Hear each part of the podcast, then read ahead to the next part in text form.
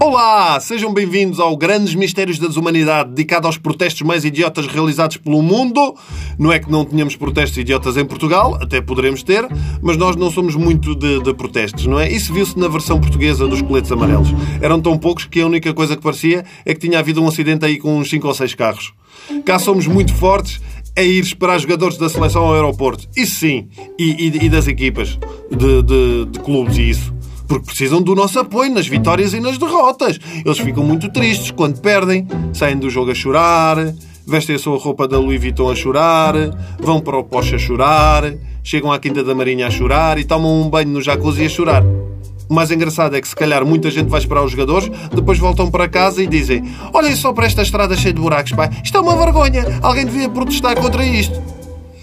E por acaso já fizeram isso, sim senhora. Não em Portugal, mas no Canadá. Reparem bem no requinte desta coisa. Os habitantes de uma pequena cidade de seu nome Leader estavam tão fartos do estado da sua estrada principal que se lembraram de fazer um calendário onde estão a pousar nus nos buracos cheios de água.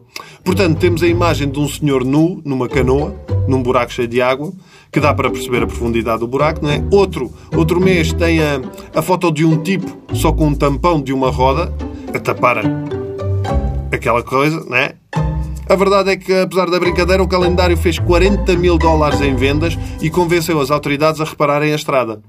Protestos nus não são uma novidade. A Femen, que é uma associação feminista ucraniana, cuja base de protesto é mulheres nuas, o problema é que assim o feminismo cai depois muitas vezes no machismo dos idiotas, não é? E os próprios protestos são vistos como fúteis, exibicionistas, vulgares e apenas chocam. Como, por exemplo, a coitada da rapariga da, da Venezuela que levou um tiro no peito na, na fronteira e mostrava revoltada as marcas Teria sido uma tragédia se a mulher não tivesse um belo par de seios de mísseis apontados provavelmente para Caracas.